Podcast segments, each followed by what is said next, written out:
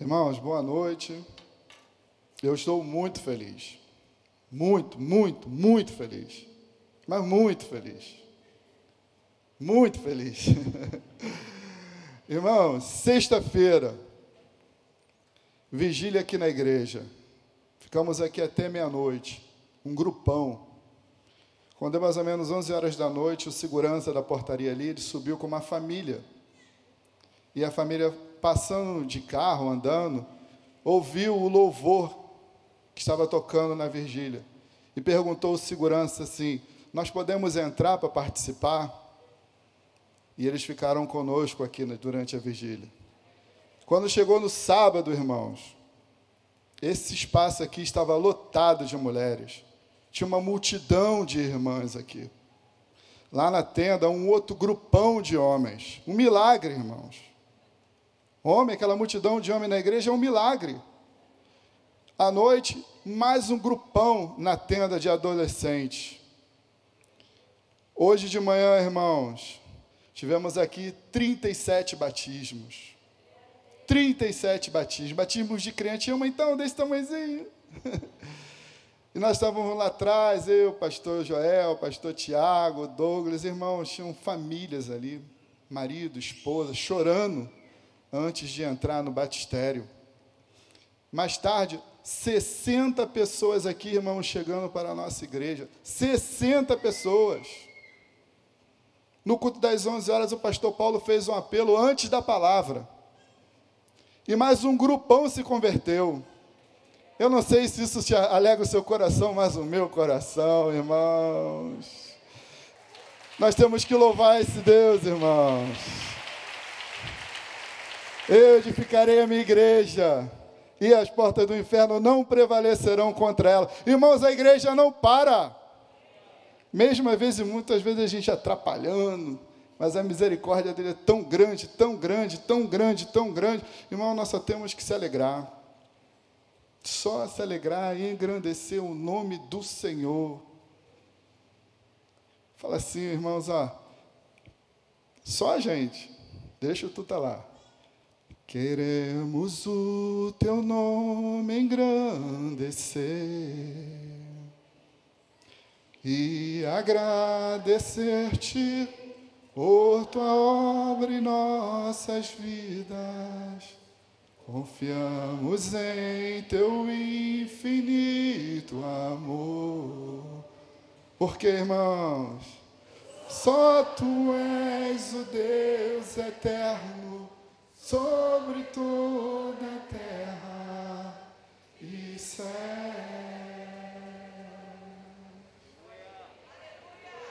Amém.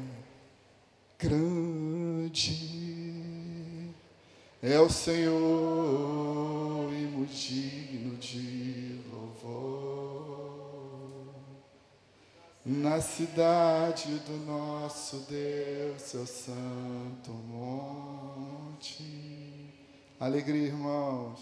Alegria de toda a terra.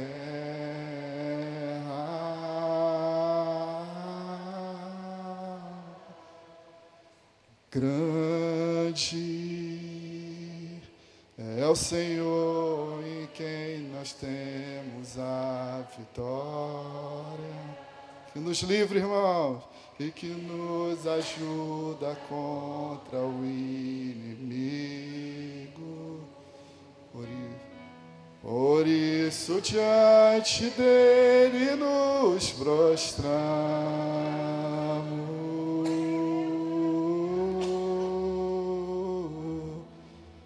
Queremos o teu nome engrandecer e agradecer-te por tua obra em nossas vidas. Confiamos em teu infinito amor. Por só tu és, por só tu és o Deus eterno sobre toda a terra e céu. Aleluia! Glória a Deus, glória a Deus, glória a Deus. Amém, irmãos? O Senhor colocou no meu coração para compartilhar com a igreja uma história. Uma história que acontece lá em 2 Reis 5. Irmão, irmãos, essa história, o texto nos conta uma história muito especial. Quando a Bíblia nos diz que o exército da Síria, dos arameus, invadiu a terra de Israel. O texto fala, irmãos, que o Senhor entregou Israel na mão dos inimigos. E isso acontece no tempo do profeta Eliseu. Um tempo tão difícil quanto foi na época do profeta Elias. E, irmãos, e esse exército da, da Síria, eles levam alguns, alguns, alguns escravos, alguns prisioneiros, ele leva esses prisioneiros para a Síria. E no meio desses prisioneiros vai uma menina uma adolescente de 12, 13 anos, parecida com a Joaninha que estava aqui. Segunda Reis 5, irmã. E ela vai junto com aquela comitiva ali de, de prisioneiros. E ela vai parar, irmãos, na casa de Naamã. Ela vai servir a esposa de Naamã, essa menina, essa escrava, essa adolescente.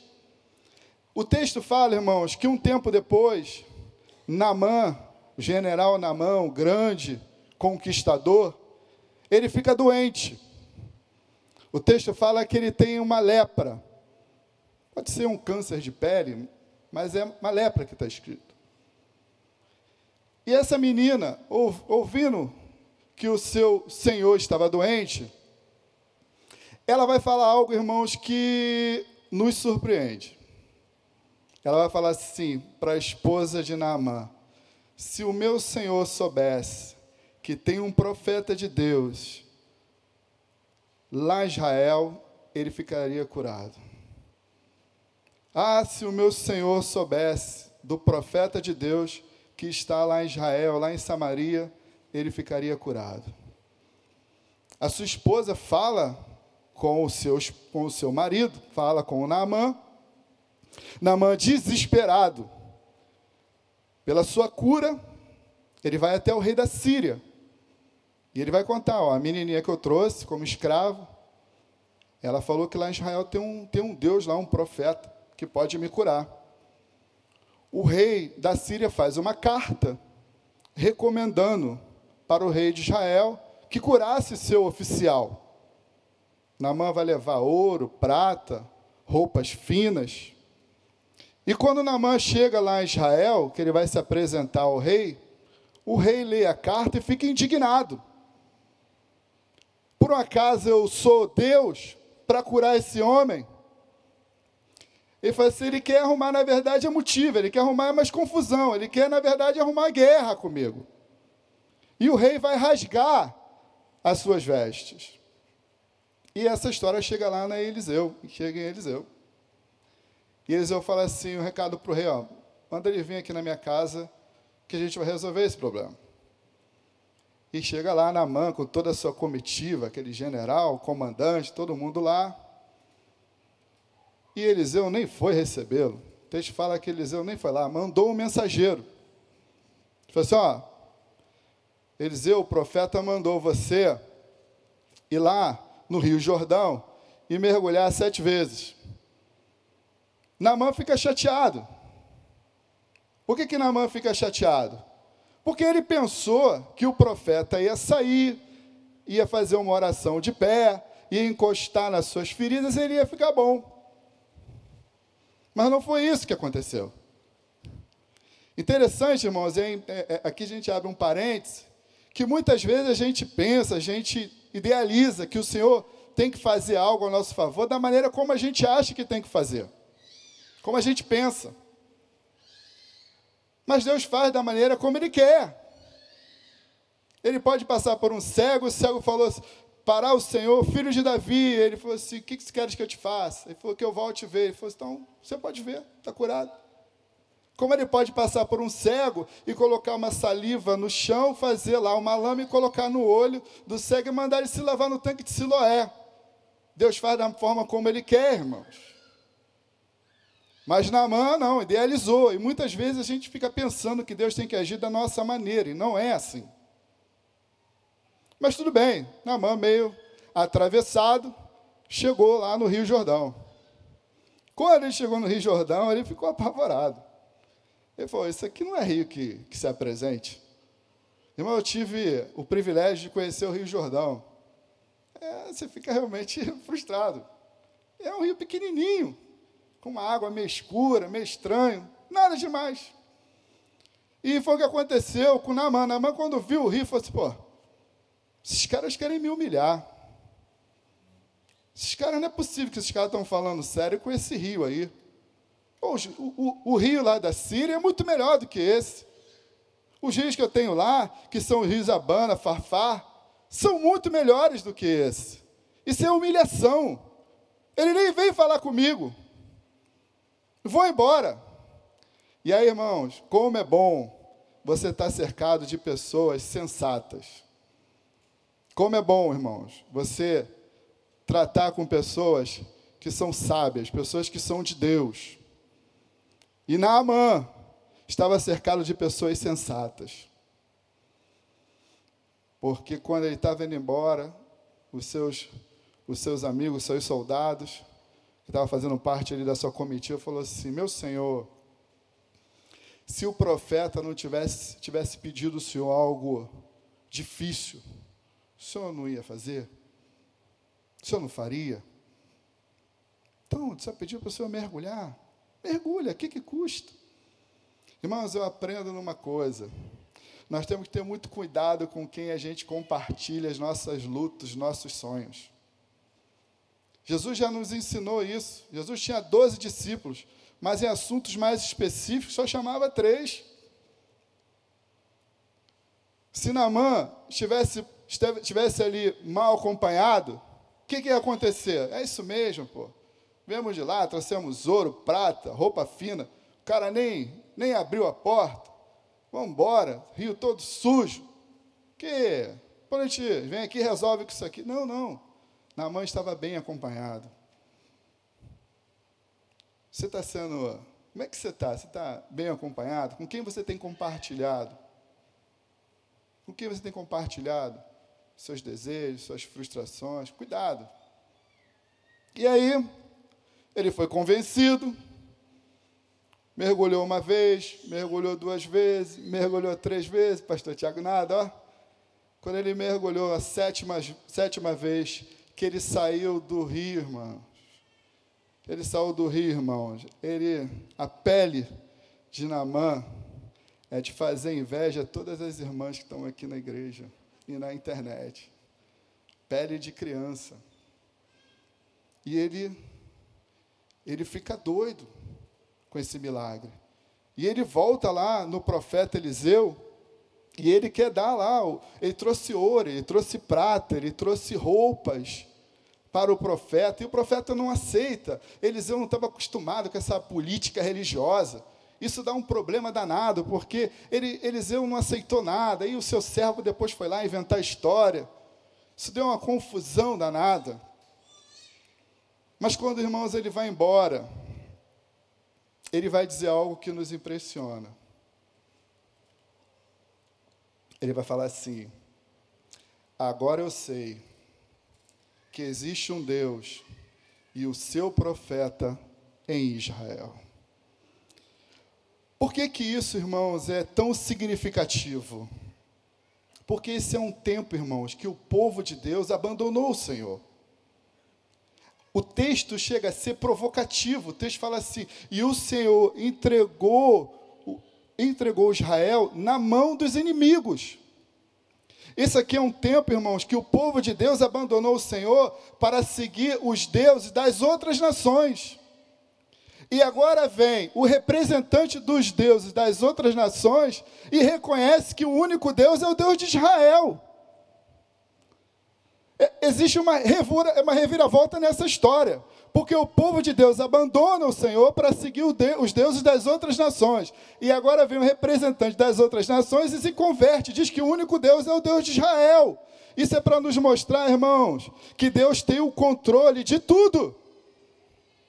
Independentemente da realidade, independente da situação, independentemente o Senhor é tem o poder de tem o poder, tem o controle de tudo. Quantas vezes, irmãos, por nós estamos vivendo um momento difícil, a gente começa já a querer abandonar. Não está dando certo. Isso estava acontecendo com o povo. O povo abandonou o Senhor. O povo abandonou o Senhor para seguir outros deuses. E agora vem um representante dos outros deuses e diz: Ó, só existe um Deus, o Deus que está em Israel e o seu profeta. Isso dá uma confusão. Mas o interessante, irmãos, é que toda essa história, é que tudo isso acontece por causa de uma menina. Num tempo, irmão, onde as pessoas tinham valor a partir daquilo que elas eram. Acho que não mudou muito isso. Os homens tinham mais valor do que as mulheres, os homens mais experimentados tinham mais valor do que os homens mais novos, os que tinham função sacerdotal, político, tinham muito mais valor do que o outro. Mas quem é que Deus vai usar para mudar essa história? Deus não vai usar um homem experimentado, Deus não vai usar um líder religioso, Deus não vai usar um líder político, Deus não vai usar nem uma mulher experimentada. Deus vai usar uma menina que na Bíblia não tem nem nome.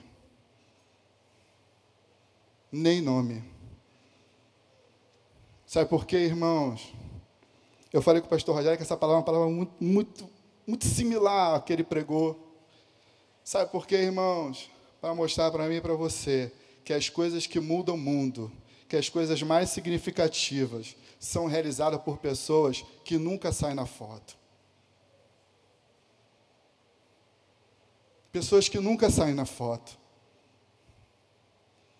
Isso é para mostrar para mim e para você que Deus pode usar aquele que você não vê. Quando Deus me deu essa palavra, irmãos, eu me lembrei de algumas coisas. Eu estava conversando com a Jaqueline, ela trabalha lá em casa, e aí ela me contou na época a história da mãe dela. A mãe dela tinha uma resistência muito grande ao pessoal da igreja, crente, essas coisas todas. E a mãe dela estava muito idosa, ficou com um tempo aqui no Rio de Janeiro, e ela chegou a frequentar essa igreja algum, algum tempo, está mais muito resistente. E ela foi internada, ela ficou muito doente. E lá no hospital, irmãos, duas irmãs foram visitar a mãe dela. E ela falou assim: ah, minha mãe tem um problema muito grande, porque minha mãe tem um ressentimento, ela cultiva esse ressentimento do meu pai, e isso, isso impediu ela de, de abrir o coração. E essas irmãs foram lá no hospital, falaram do amor de Deus para a mãe dela, e perguntou assim: a senhora perdoa seu ex-marido? Ela não falava mais, irmã. Se a senhora perdoa, pisca o olhinho. Ela. Se a senhora perdoa, mãe, pode piscar mais uma vez? Ela. Ela falou que assim, a senhora entendeu o amor de Deus? A senhora gostaria de aceitar Jesus? A senhora pode piscar o olhinho? Ela. Vamos confirmar mais uma vez? Ela. E a Jaqueline falou que saiu uma lágrima do olho da mãe dela. Aí eu perguntei assim, Jaque, qual foi o nome daquelas irmãs que foram usadas para salvar a vida da sua mãe? Não sei. Não sei quem foi. As coisas mais significativas e importantes, irmãos, são realizadas por pessoas que não saem na foto. Tinha uma irmã aqui na igreja, pastor Joel se lembra, e, e, e Joana. O pessoal do Manhã com Deus, tinha uma senhora aqui, chamada Irmã Mercedes muito idosa. Ela tinha dificuldade até de se locomover, irmãos. morava numa comunidade, ela vendia doce. Vendia doce em casa, bananada, essas coisas. E ela vinha por manhã com Deus, com toda a limitação, toda a dificuldade, irmãos, para orar pelos pastores, para orar pelo ministério da igreja, para orar pelas famílias e pelos jovens da igreja. Irmãos, de quem a gente tira foto? De quem a gente tira foto, irmãos? Quem é? Me lembro quando trabalhava lá, em, trabalhava, nós éramos da igreja lá em Mesquita. E nós fizemos lá, fazia esses, esses congressos de família, igual o pastor Paulo faz aqui. Nós fizemos também lá no Porto Belo. E umas irmãs lá da igreja, muito idosas, Deus tocou no coração delas, para que elas pudessem orar pelo congresso de casais. Aquelas irmãs iam 5 horas da manhã para a igreja, irmãos, para orar na sexta, para orar no sábado, para orar no domingo, para que o Senhor pudesse quebrantar o coração dos casais, para que o Senhor pudesse fazer um milagre. Irmãos, e aquele, e aquele congresso era uma benção. Mas esses dias, pensando nisso, eu falei, Jesus, aquelas senhoras nunca foram num, num hotel como aquele. Nunca tomaram um café num hotel como aquele. Mas elas oraram. E quando a gente voltava no outro domingo, o pastor chamava os casais, quem trabalhou. Aquelas irmãs não eram chamadas. Mas, irmãos, continue servindo a Deus na sua sinceridade. Continue servindo a Deus na sua simplicidade. Porque Deus vê tudo. E o reconhecimento vem do Pai. Deus vê tudo, irmãos. Continue servindo. Continue orando nas madrugadas, porque quem vai te honrar é o Senhor. É o Senhor que honra. O Senhor vê tudo, irmãos. A pergunta é, amado, de quem a gente tira foto? Quer tirar foto de quem? As coisas mais significativas que mudam história, que mudam percursos, irmãos, são feitos por pessoas e são realizados por pessoas que muitas vezes a gente trata como invisível. Mas que na sua sinceridade, na sua integridade, buscam a Deus e fazem diferença. Pessoas que oram por nós e a gente nem sabe. Eu não consigo entender, irmãos, como tem pessoas que submetem a, a, a, a vistoria, é, revista íntima para visitar alguém num presídio que nem conhece. Se submete, irmãos, a revista íntima para visitar pessoas no presídio que ela nem conhece, mas que tem um chamado. Irmãos, que o Senhor possa nos dar sabedoria e entendimento, para que a gente possa ter uma visão espiritual de que, é reino de Deus, do que é chamado. E que nós não temos que abrir mão, nós não podemos abrir mão daquilo que o Senhor nos entregou, porque a gente está sendo reconhecido não, porque quem tem que nos reconhecer, nos reconhece. Quem tem que nos honrar, honra. É Ele. É Ele, irmãos. E uma outra coisa, amados, que eu eu não consigo entender. Eu não. Eu não consigo entender isso aqui, irmãos. É por que essa menina fez isso, irmãos? Por que, que ela fez isso, irmãos? Por que, que ela falou? Gente, sendo sincero, se fosse eu que soubesse que o general que destruiu a minha cidade, a minha família, estava doente. Bem feito. Está pagando pelo que fez. Ó, oh, é a mão de Deus. Ó, oh, vai morrer de lepra. Sabe por quê? Porque fez mal. Mas, irmãos, ela não alimentou o ódio, ela não cultivou o ressentimento, ela não alimentou a raiva. Irmãos, como ela conseguiu proclamar a fé e o amor, Deus não fez nada por ela. Cadê a família dela? Cadê os amigos dela? Cadê a cidade dela? Cadê o país dela? Tudo se foi, irmãos. Como é que ela conseguiu? falar para aquele cara: ah, se o meu Senhor soubesse do Deus e do profeta que está lá em Israel. Como ela conseguiu? Não sei, irmãos. Cadê as histórias que ela ouviu? Da libertação, dos sinais, do Mar Vermelho, da manifestação do Senhor no deserto. Cadê essas histórias? Tudo se foi, tudo se acabou. Ela era escrava. E de alguma maneira que eu não sei como te explicar, eu não sei como.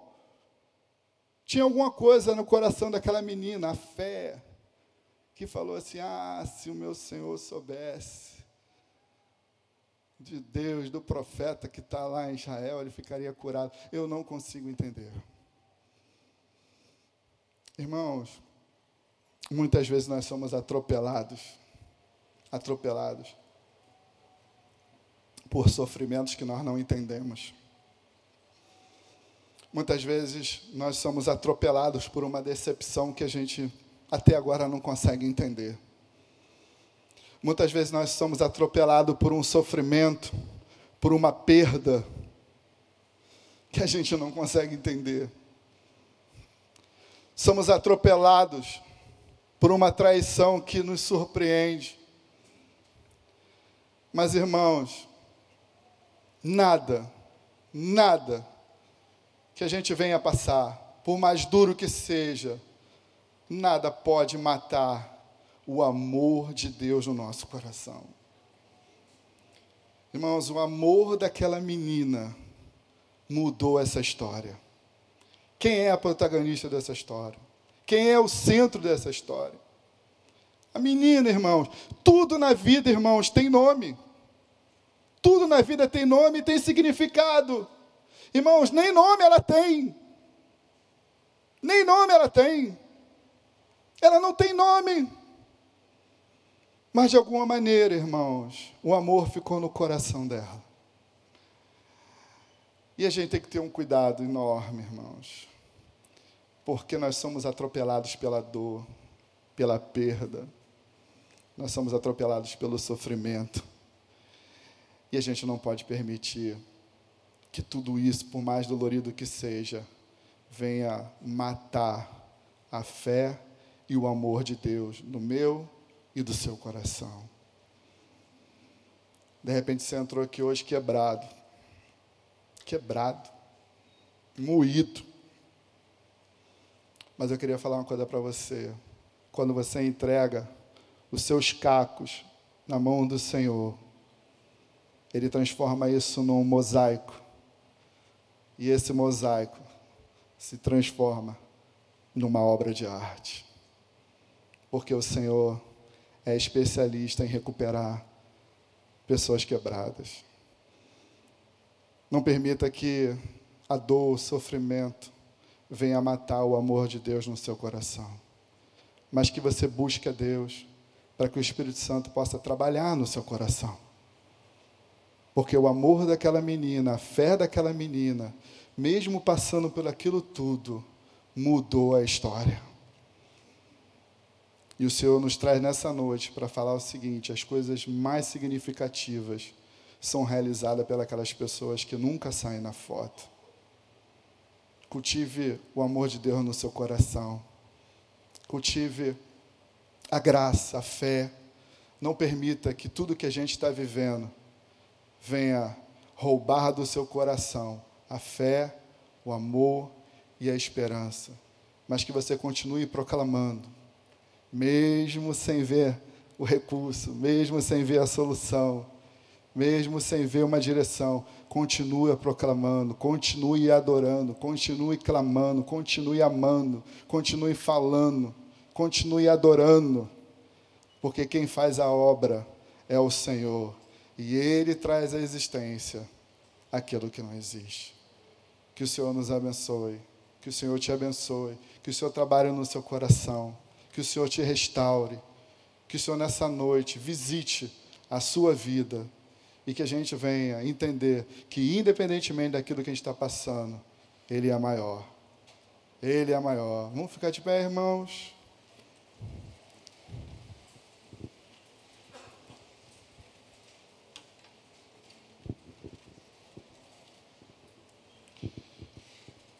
Gostaria de, de orar por você. Você que está aqui está passando por situações que você não consegue nem entender por que você está passando. Você de repente foi atropelado por uma perda. Você foi atropelado por um sofrimento. Você foi atropelado por uma dor que você não compreende por que, que você está passando, que você não consegue entender. Mas eu queria orar por você, para que no meio da dor, no meio da decepção,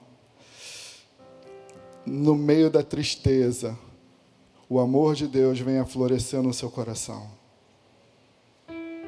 Para que a graça alcance seu coração. E para que você dê fruto na dor, para que você dê fruto no deserto, para que você dê, dê fruto no ressentimento, para que você dê fruto no sofrimento, para que você dê fruto na tristeza, porque o Senhor tem o controle de tudo e Ele é soberano, Ele é tremendo, e Ele guarda e Ele cuida do seu povo. Eu queria orar por você que não está entendendo o que você está passando. Mas eu quero orar para que o Espírito Santo possa ministrar no seu coração. Você pode, você pode vir aqui na frente. Fica aqui afastadinho. Mas eu quero orar por você. Você que não está entendendo o que você está passando. Você que não compreendeu a dor. Você que não compreendeu essa perda. Você que de repente parou porque o sofrimento te alcançou. Mas nessa noite o Senhor fala conosco: Ei, eu tenho o controle de tudo. E você pode dar fruto no meio da dor, porque eu sou contigo. Quero orar por você. Você pode vir aqui no altar. Nós vamos cantar um louvor, mas você pode vir aqui que eu quero orar por você. Não saia daqui sem orar por você se o Senhor falou contigo.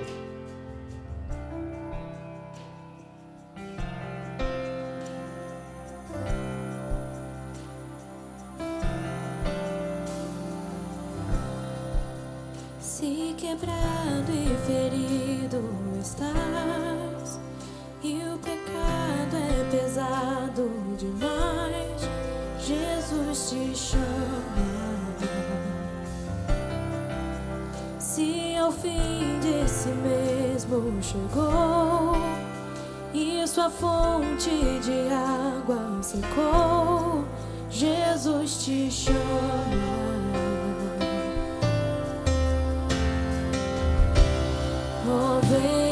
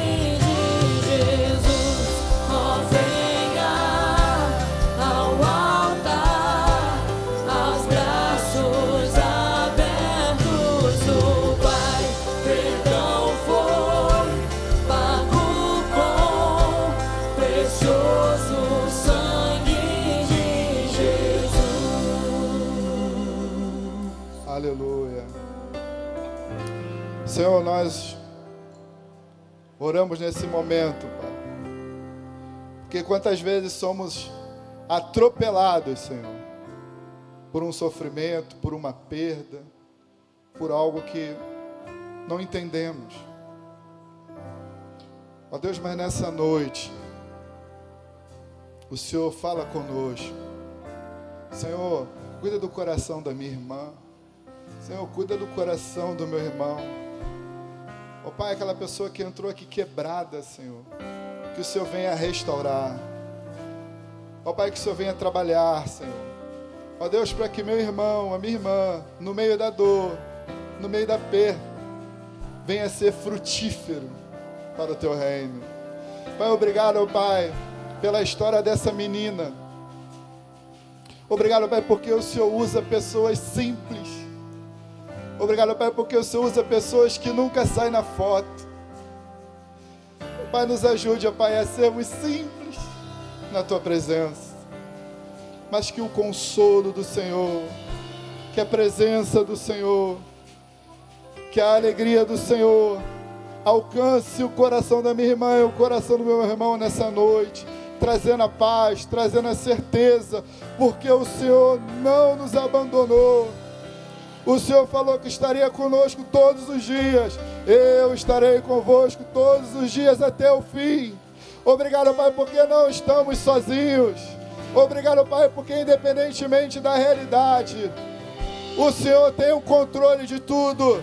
O Senhor tem controle das nossas vidas. O Senhor tem controle, Pai, do nosso do nosso ser. Pai, guarde a casa, guarde o casamento, guarde a família, guarde os filhos, Senhor, guarde o negócio.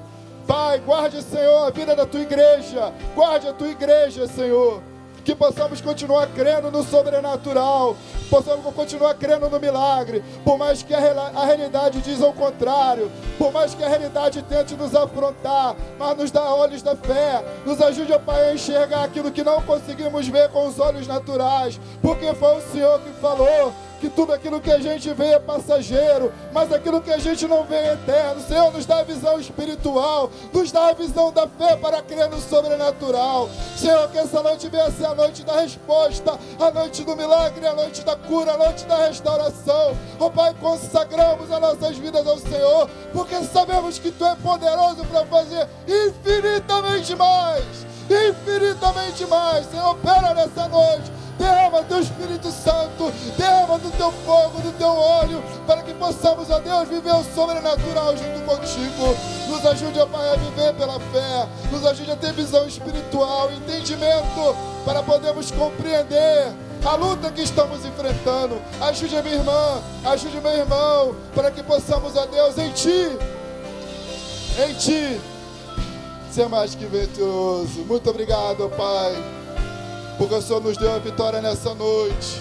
O Senhor deu vitória à sua igreja.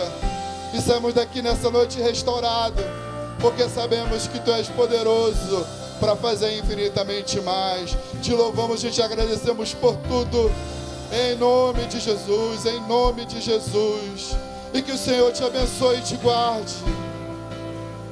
Que o Senhor faça resplandecer o seu rosto sobre ti. E que o Senhor tenha misericórdia de ti e que o Senhor te abençoe. Hoje sempre vai em paz. Porque o Senhor é contigo. Aleluia. Glória a Deus.